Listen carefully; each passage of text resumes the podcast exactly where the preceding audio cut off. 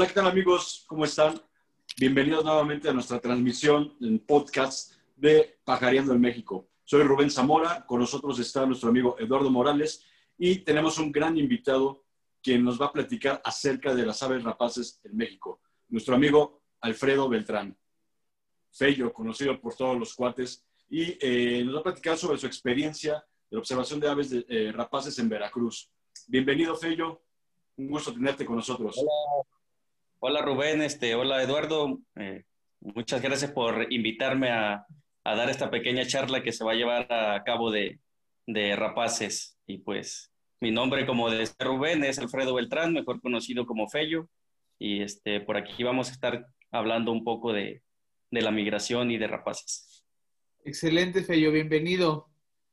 Fello, ¿cómo te fuiste involucrando en este mundo de la observación de aves?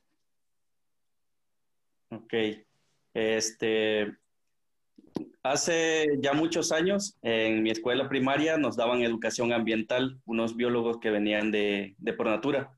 Entonces, pues ellos nos hablaban de la importancia de, del medio ambiente, de los animales, flora y fauna en general. Y aquí en mi pueblo había un, un este, proyecto donde se capturaban aves más pequeñas. Entonces un día nos llevaron a, a campo a ver lo que hacían y, y, pues a mí me gustó mucho y me maravillé con todo lo que pasó ahí. Entonces yo, como se hacía aquí en mi pueblo, seguí yendo con los biólogos encargados de llevar el proyecto a cabo. Vale, qué interesante. Entonces ya tienes un buen rato observando y capturando, ¿cierto? Sí, este, más o menos tenía yo como 10 años cuando este, el, el biólogo Adolfo Balcázar y la bióloga Yumei Cabrera nos daban este, la educación ambiental y fueron los que nos hicieron el favor al grupo de estudiantes a llevarnos allá a, a, ver lo que, lo que hacían, pues, a tener conocimientos de lo que se llevaba a cabo en nuestro pueblo. ¿Eso era ya en, en Alvarado? ¿O, en, ¿O, fue en Cardero? ¿O en dónde fue? Sí, fue aquí en, en, en, el pueblo de Salinas, Alvarado, Veracruz. Ok. Ok, entonces todo, todo comenzó en Alvarado, Veracruz. Así es. Normalmente, ¿qué veían? ¿Paseriformes? ¿Veían eh, las, las aves iniciales que comenzaste tú a identificar? Las aves que empezamos a ver nosotros, bueno, que yo empecé a ver ahí con ellos, son paseriformes, que eran chipe amarillo, chipe blanco y negro, la, casi la mayoría de chipes migratorios. Se capturaban más o menos alrededor de 2.500 por temporada, en una temporada de dos meses. ¡Wow! Y toda esa captura era para, eh, para monitoreo era para tener registros de las especies.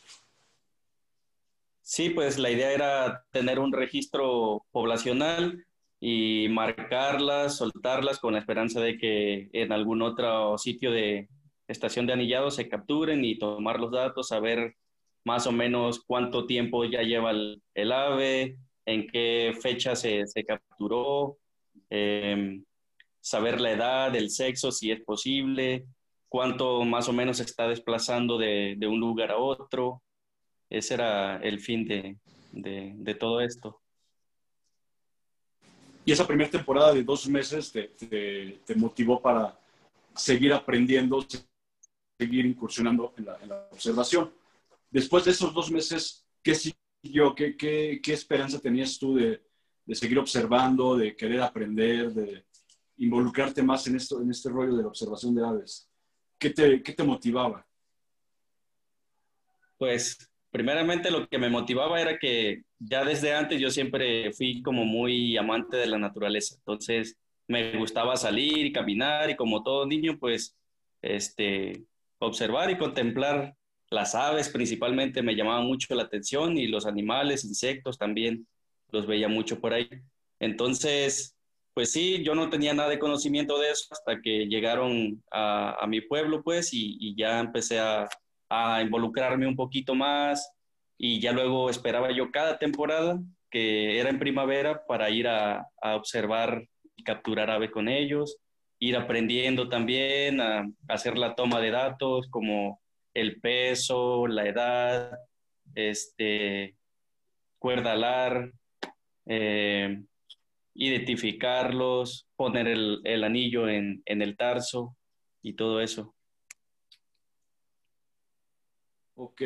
¿Qué edad tenías cuando tomaste o capturaste tu primera ave eh, eh, para esos proyectos de, monitoreo? Bueno, ya como trabajando, pues, fue, tenía como 14 años, yo creo,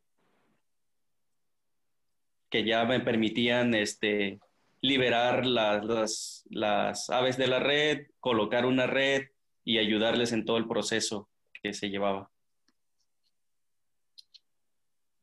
Ok. No, pues ya, ya varios años de experiencia entonces en, en, en esta de observación, la captura y el monitoreo de las aves en México. Sin duda, referente Fello para, para, esos, para esos labores, para esos trabajos de, de, de ciencia en la bifauna. Y cuéntame, ¿cómo, cómo llegas a las rapaces? ¿Cómo, cómo brincas de, de, estar trabajando con paseriformes y, y, luego moverte hacia, hacia las aves rapaces? Sí, pues como te comentaba, primero inicié con lo de la captura de, de, paseriformes en estación de anillado acá en Salinas y de ahí el biólogo Eduardo Martínez fue quien, quien me que me dio la oportunidad de llegar al, conteo de rapaces, que eso fue en el 2007, pero anteriormente, en el 2006, había tenido la oportunidad de visitar el proyecto también. Me llevaron a conocerlo, a ver si me gustaba, qué, se hacía allá, qué era la migración y todo eso. Entonces, sí, obviamente a mí me gustó mucho también porque era algo nuevo, algo que, que, que sí quería aprender. Se trataba de aves, algo que yo no tenía absoluto conocimiento. Entonces, en la temporada de 2007 me contrataron como asistente en el conteo de Veracruz Río de Rapaces. Ok.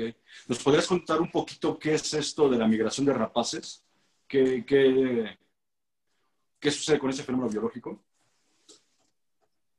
Sí, claro. Bueno, este, la migración de rapaces es este, el movimiento masivo de, las aves, ¿no? Sabemos que las aves se están desplazando de Norteamérica hasta Centro y Suramérica, ¿no? Este movimiento lo hacen por la, bueno, en la temporada de otoño les obliga a, migrar porque se, se, aproxima el invierno, entonces todo el norte básicamente se congela, entonces, entonces no tenemos tanto alimento para ellas y ellas se ven forzadas a migrar a sitios más cálidos donde sí van a encontrar toda esa este, comida, todo, todo este, ya sean roedores, insectos, otras aves, y, y este, se desplazan pues por, por este motivo. Genial. De hecho, la importancia de, esta migración, que es una de las migraciones más importantes eh, eh para América en el número de desplazamiento de individuos. Eh, se, se, conjuntan varios, varios factores ¿no? que son muy importantes. Por ejemplo, eh, los vientos del norte, el cambio de clima en el norte. Y creo que somos afortunados en México en cuanto a la orografía, nuestra, la cadena montañosa que tenemos, eh, permite precisamente generar como un tipo embudo, ¿no? Entonces, sumado con todos los demás factores, hace que toda la migración, por lo menos de, rapaces, se concentre en, la parte de Veracruz, haciendo un espectáculo impresionante de, migración, ¿no? Digo, la migración comienza, eh, estamos hablando de rapaces, pero, pero empieza desde que, como por octubre, eh, perdón, por agosto, empezaría yo. Sí, la migración de, rapaces inicia en, agosto, más o menos como a principios es que, que inician los milanos. Los primeros que se tiene conocimiento que empiezan a, migrar son los milanos tijereta y milano de Mississippi. Son los primeros. Más o menos como a mediados de septiembre empiezan a migrar los eh, aguilillas de alacha o también conocida como cuaresmeras. Eh, de esta se tiene conocimiento que es un migratorio completo porque toda su población se desplaza desde sus sitios de anidación. Después, más o menos a mediados de octubre, empieza a migrar la otra aguililla que se llama aguililla de Swainson, también conocida por los locales o, lugareños como cuaresmera también. Le llaman a estas dos, al, al de alas anchas y al Swainson le llaman cuaresmeras. También le llaman aguililla de Swainson. También es un, es un este, migrante completo porque se sabe que, que toda su población se hace la migración, ¿no? Ok. Eso, esos dos son unos de los más abundantes eh, que se pueden ver en, el conteo de, de, migración de rapaces en Veracruz. Y está también el sopilote aura o sopilote de cabeza roja, que ese también es un migrante completo y va más o menos por ahí de dos millones los que cruzan también. Esos empiezan a migrar desde finales de septiembre hasta hasta finales de noviembre siguen pasando. Ok. ¿Un total de cuántas aves aproximadamente están migrando de, aves rapaces en una, temporada? En una temporada es más o menos 4.5 millones. Eh, como te decía, los más abundantes son el aguililla de ala ancha, que va más o menos de 1.8 a 2 millones, el aguililla de Swainson, que va más o menos de 700 mil a un millón, y el, y el sopilote de cabeza roja, que va más o menos 2 millones. Es un promedio. Ok. ¿Cuántas, cuántas eh, aves rapaces tenemos en México, Feyo? ¿Y cuántas de estas migran?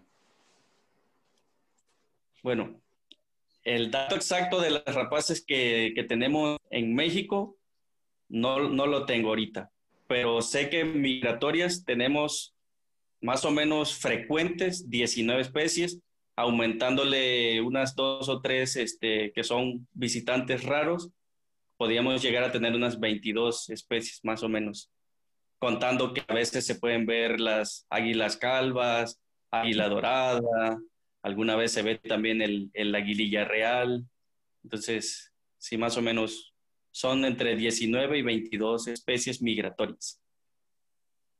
Ok. Son bastantes. Muy bien. Oye, ¿y esto de andar pajareando, ¿a dónde, hasta dónde te ha, llegado, te ha llevado? Platícanos. Ok, pues he, pajareado en bastantes partes de, la República Mexicana y también he, ido a pajarear a, este, a un proyecto en Colombia eh, con la migración de rapaces hacen un conteo en Veracruz y otro conteo en Colombia. Sí, de hecho, en, alrededor de, lo que es todo el corredor mesoamericano, hay, hay varios este, puntos de conteo. En Estados Unidos hay, este, no me acuerdo exactamente cuántos, pero hay más de 20 puntos este, activos cada año, sumándole al que tenemos aquí en, en Veracruz, que sería el de México, el, conteo oficial. En Quecoldi, en Costa Rica, hay años que se lleva a cabo el conteo, hay años que no. En Panamá, en Cerro Ancón, este, también se, hay años que se lleva a cabo el conteo y hay veces que no. Y actualmente tienen un conteo en, en, en Colombia, ahorita en la zona de, en el departamento de Antioquia. Están contando la migración también. Órale, qué interesante. Pues aprovechamos toda la migración para medirla en este diferentes puntos de Latinoamérica, ¿no? Sí, estos datos los puedes, son oficiales, se pueden encontrar en, en una página que se llama Hot Count, que es de, de Hamana, es liderado por Hamana, entonces tú te metes ahí hotcount.org y ahí te puede arrojar todos los, este, todos los, los conteos que existen en América y por años, por, por fechas y todo. O sea, uno ahí puede checar muy bien estos datos. Órale, qué, interesante, Feyo. Oye, y platícanos, ¿cuál es tu conteo? ¿Tú cuántas aves has, has este... Toda la parte histórica. Listo. Eh, ¿En la migración? En general. Eh, un día, o sea, ¿te refieres a un día pico? A, a, un día pico, o no sé si llevas como el, el, la, la, cuenta de todas las aves. En general, ¿cuál, ¿cuál ha sido tu, cuál es tu ranking? Ok, bueno, en, mi, en, en, un día lo más que he llegado a ver es cerca de, de medio millón, pero o hay, hay registros históricos hasta de un millón y medio, algunos compañeros 700 mil y así. Yo creo que a lo largo de, de todos los años que he contado, uf, pues sería, sería, no sería ahorita un, dato muy exacto, pero yo creo que he visto que será unos más de 20 millones de rapaces en mi vida. Oye, ¿y lo tienes por, y por especie o no, no, no llevas esa, esa cuenta? No, no llevo realmente este, ese, ese dato así como muy en específico, pero es una buena idea. Yo creo que debería de hacerlo. Te digo, pues hay las herramientas para hacerlo. Tenemos la, este, el sitio de, de Hot Count, es donde se puede ver. Entonces yo puedo descargar ahí los días que estuve trabajando, contando, y entonces puedo tener más o menos un, un, este, un estimado de cuánto he visto. Órale, qué interesante. Gracias, Fello. Oye, ¿y qué tips nos das a los que iniciamos, como yo en este caso? Bueno, los tips para identificar rapaces, eh, yo digo que una de las cosas muy importantes de aprender de ellos es el comportamiento y la conducta de vuelo del ave.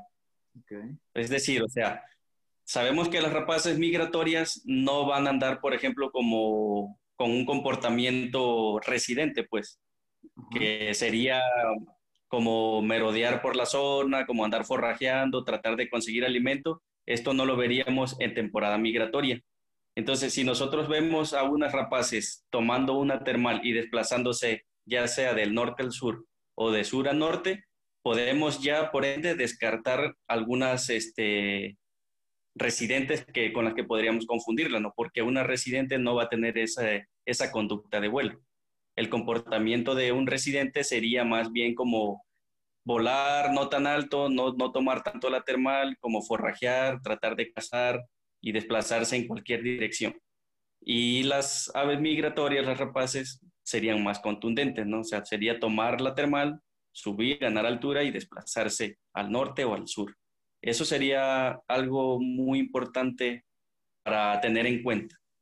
Y otros tips, que ya eso ya se centra más bien en la silueta, es, es decir, pues cada rapaz tiene una silueta diferente, ¿no? Por ejemplo, sabemos que los halcones son de alas muy estilizadas, son como afiladitas y largas, cola a veces larga, a veces no tan larga, pero, pero sabemos que, por ejemplo, los milanos, ahí tenemos una variante, ¿no? Que puede haber con alas muy delgadas y, y alargadas y pueden haber milanos con, con alas muy anchas.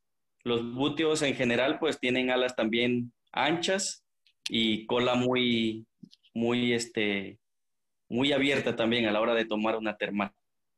Y los este, accipiter, los tienen alas anchas pero muy cortas, compensado con un, una cola o un timón muy largo, porque eso les favorece a la hora de cazar. Como sabemos, pues son aves como más forestales, pues que están metidas en el bosque y, y su forma de caza les, les, les permite este, moverse entre, fácilmente entre el, entre el bosque. Muy bien. Para la gente que, que, está empezando con, con, esto la observación de aves, ¿les puedes platicar más o menos cómo es que se desplazan los rapaces? ¿Cómo aprovechan las corrientes de aire, las termales?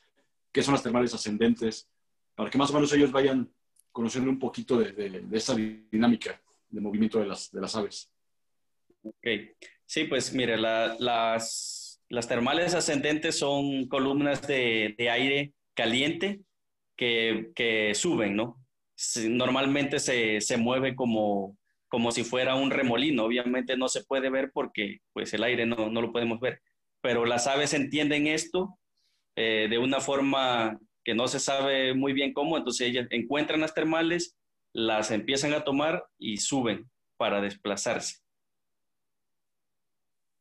Y también existen otras corrientes de aire que se llaman aires de choque, que son las que rebotan básicamente con la montaña.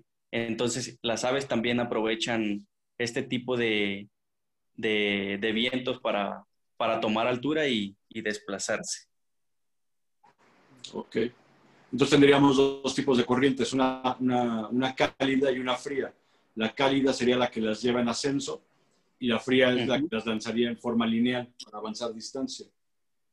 Sí, también les puede permitir un poco tomar altura, porque dependiendo del choque, pues si, si ellas van por encima de la montaña, el aire va a rebotar y va a subir. Entonces, eso también las impulsa hacia arriba. Okay. Realmente para desplazarse, ellas no necesitan que la corriente de aire sea lineal.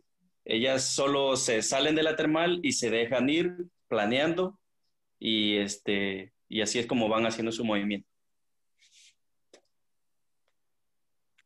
Excelente, okay. Muchas gracias. Ahora, eh, eh, adelante, adelante, Rubén, adelante. No, adelante, Lalo. Eh, Fello, y eh, por ejemplo, ahorita estás colaborando con alguna organización o con, aparte de, de, Pajareando en México, ¿apoyas alguna otra organización o, no por lo pronto? Por el momento ahorita este, no, no estoy con ninguna organización. Eh, iba a ir a, a, Colombia, pero pues por cuestiones de salud no, no pude moverme. Entonces, este, no, ahorita estoy aquí en casa. Excelente. Próximos proyectos, Fello. Por lo menos esperar la siguiente temporada, ¿no? Para, para observar rapaces. Sí, pues bueno, tengo, tengo un viaje nuevamente a Colombia para principios de año, en la primavera para el conteo, ¿no? Y ese es uno de, de los proyectos próximos, digamos, más para la migración. Mm. Recuerdo que hace, no, sé, dos años, andabas por la Rumorosa, andabas por Tecate, allá también por un proyecto, ¿no? Me parece. Ah, sí, estuve trabajando con, con el INECOL trabajando en un proyecto de, un parque eólico en La Rumorosa, que se llama Energía Sierra Juárez. Estuve por ahí colaborando también, ah, haciendo monitoreos de impacto ambiental, redeos, este, transectos, puntos de conteos. Ok, eso, eso para el INECOL. Sí, para el INECOL. incluso también estuve trabajando con ellos sería. ¿El INECOL qué es? ¿El Instituto Nacional de Ecología? El Instituto de, Ecología, Instituto de Ecología. Ok. Estuve colaborando en, varios proyectos, en uno en La Mancha, otro en Sonora, en, la parte de Guaymas, este, en Puebla, y creo que ya. Y de todos esos lugares, ¿cuál ha sido el que más te ha dado satisfacción por observación? Bueno, para observación de aves, si estamos hablando de cantidad y número, pues en Veracruz es mucho mejor que cualquiera de los otros sitios que mencioné. Pero en sí, cualquiera de los sitios que visité me dio mucha satisfacción porque al ser diferentes tipos de vegetación, de hábitat, encuentras diferentes tipos de aves, ¿no? Entonces, o sea, las aves que tengo acá en Veracruz no las puedo ver no puedo ver igual las que están en, Baja California, por ejemplo, las de Puebla, las de Sonora, las de este, algunos sitios como por ejemplo el Istmo y todo eso. Entonces sí, cambia un poco, ¿no? Dependiendo la, la distribución. Oye, con toda tu experiencia, con todo lo que has vivido en, en eso de la observación de aves, con todo el conocimiento que has generado, ¿qué esperarías de oportunidades aquí para México, para, para que creciera? O sea, por ejemplo, sabemos que en Estados Unidos eh, la observación de aves es una dinámica que se toma bastante en serio, ¿no? Hay proyectos, hay presupuestos, hay organizaciones, hay, hay, hay toda una, eh, una, una, logística y una organización por parte de, de instituciones y de personas, ¿sí? para desarrollarlo pues, eh, e, este mundo de la observación de aves y esta parte de las rapaces en particular. Sí, pues bueno, yo esperaría que, por ejemplo, no tenemos muy pocos este, recursos que se da del gobierno para hacer algún tipo de investigación. Entonces sería muy bueno que, pues, poco a poco más el gobierno y todos se pudieran este, hacer el esfuerzo de, de darle prioridad también a cualquier tipo de, de investigación, ya sea con aves, con mamíferos, con el medio ambiente y todo esto, ¿no?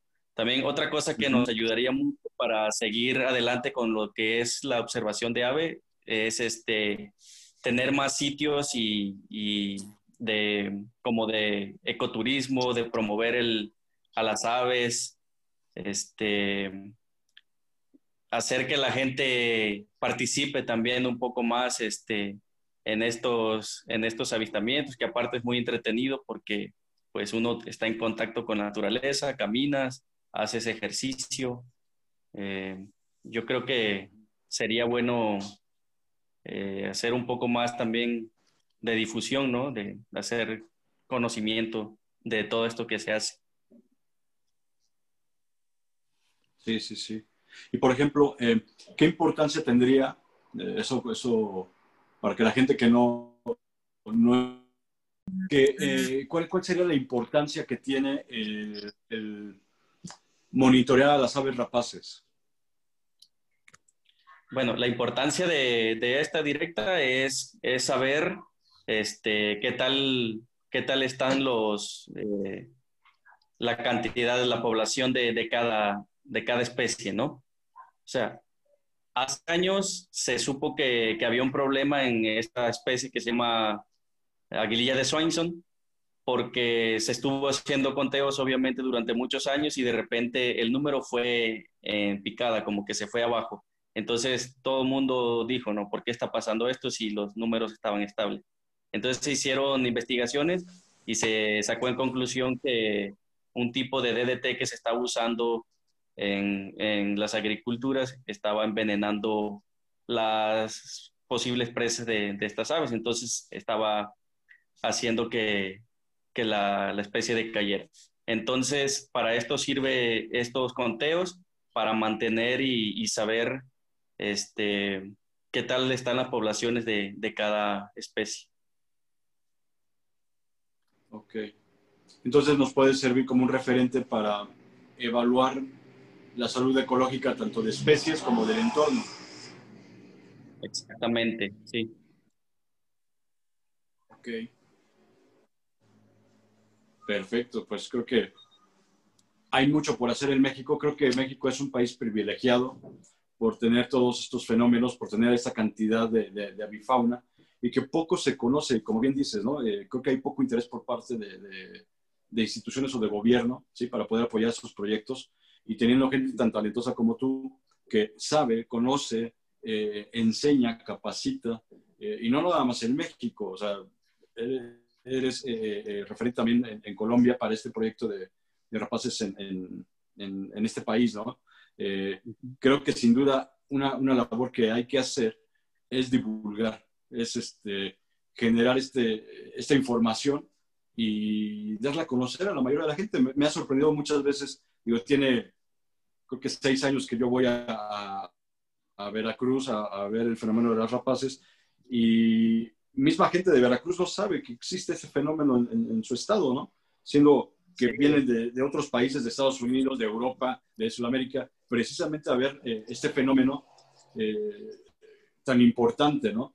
La gente está más enterada de la migración del ñu en África que de la migración de aves rapaces en, en, el mismo México, ¿no? Es, es, es como, como curioso eso. Entonces digo, creo que nos, nos, corresponde hacer un poco sí, de ruido. Tristemente, pues esto, como tú dices, sí pasa. La gente sabe más de, de cuestiones ambientales y migraciones de otros países que de su propio país.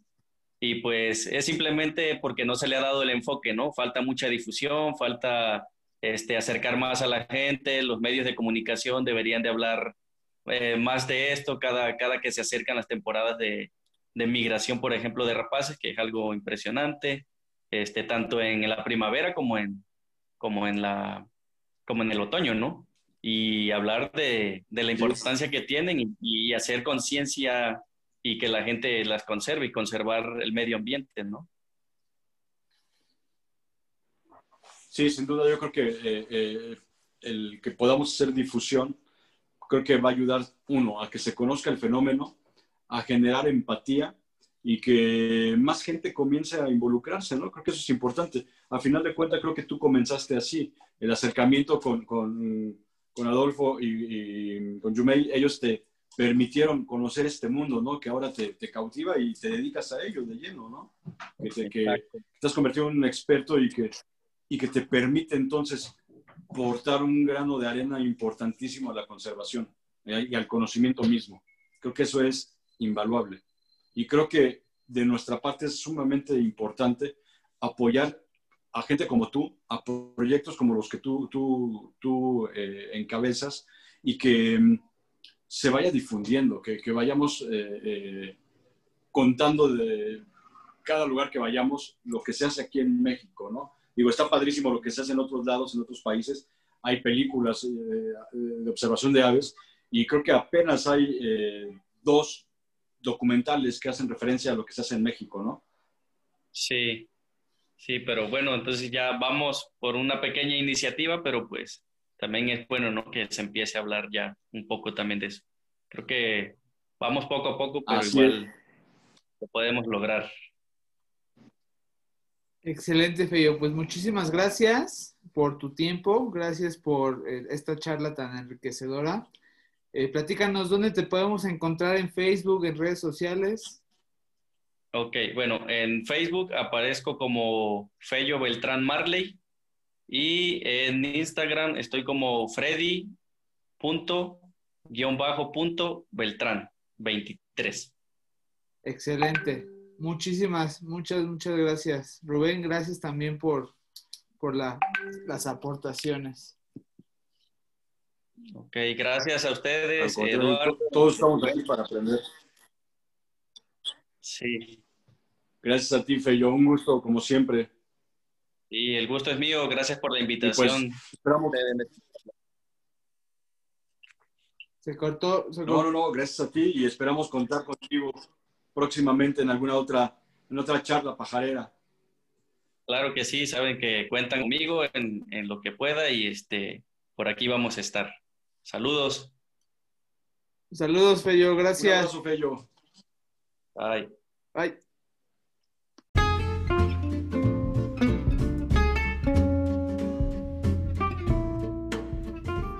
Gracias por acompañarnos en un episodio más de Pajareando en México. Los invitamos a que no se pierdan noticias y tips en nuestras redes sociales. Nos encuentras en Facebook e Instagram como Pajareando en México. Muchas gracias y nos escuchamos muy pronto.